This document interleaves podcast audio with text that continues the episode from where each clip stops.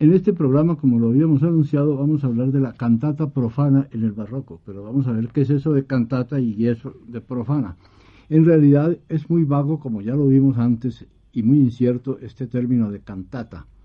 Al principio cantata era simplemente obra para cantar en contraposición con tocata, obra para tocar, o sonata, obra para sonar, como ya lo dijimos a propósito de los comienzos del Renacimiento. Pero después la cantata pasó a significar un estilo de obra en donde una voz, generalmente, cantaba una serie de escenas, no un aria, sino recitativos y arias, con un acompañamiento instrumental que podía ser con muy pocos o con muchos instrumentos. Posteriormente el género se fue enriqueciendo, entraron otras voces, entraron los coros y según el género la cantata fue primero ante todo religiosa y después profana. La cantata culminó naturalmente con la serie enorme, maravillosa de cantatas que nos legó Juan Sebastián Bach, aparte de las que se perdieron para siempre desgraciadamente.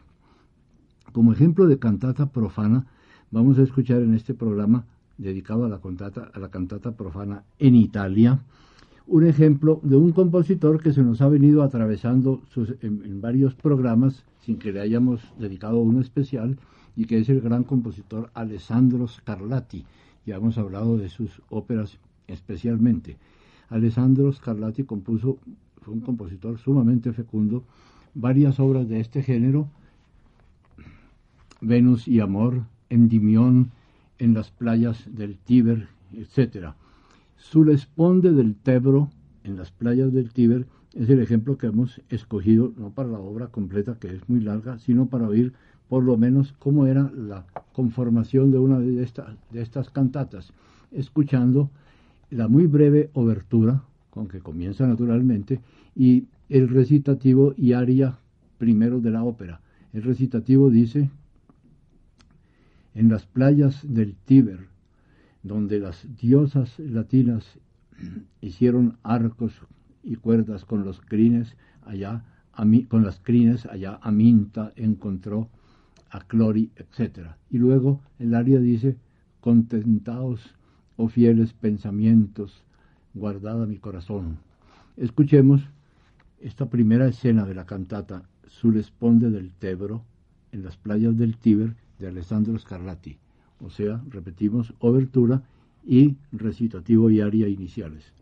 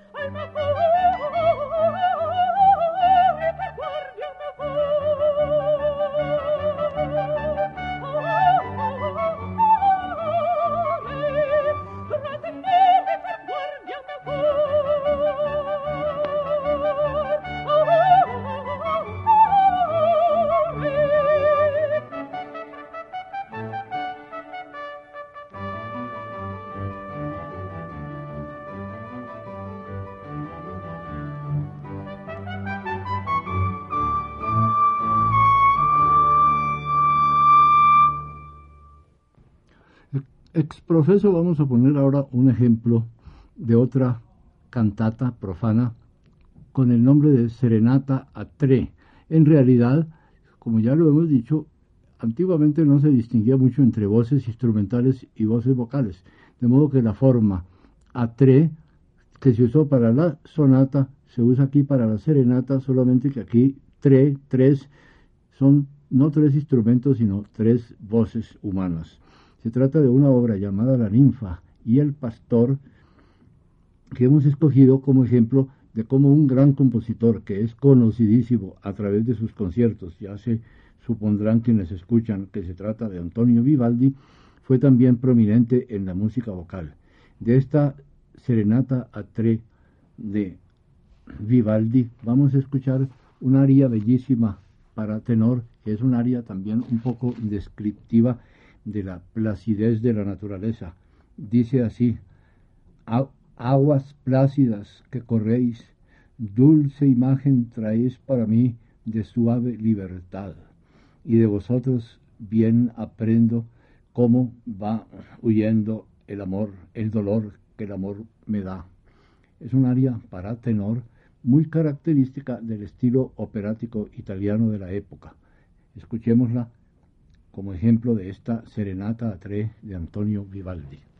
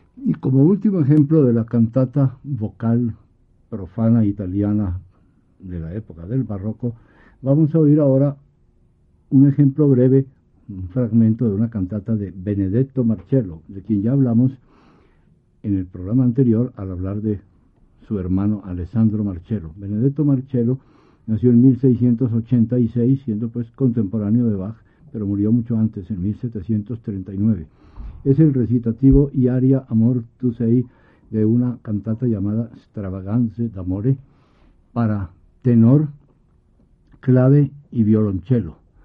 El tenor danés Nils Brinker canta esta aria de la cantata de Benedetto Marcello con que termina el programa de hoy. Amor, tu sei con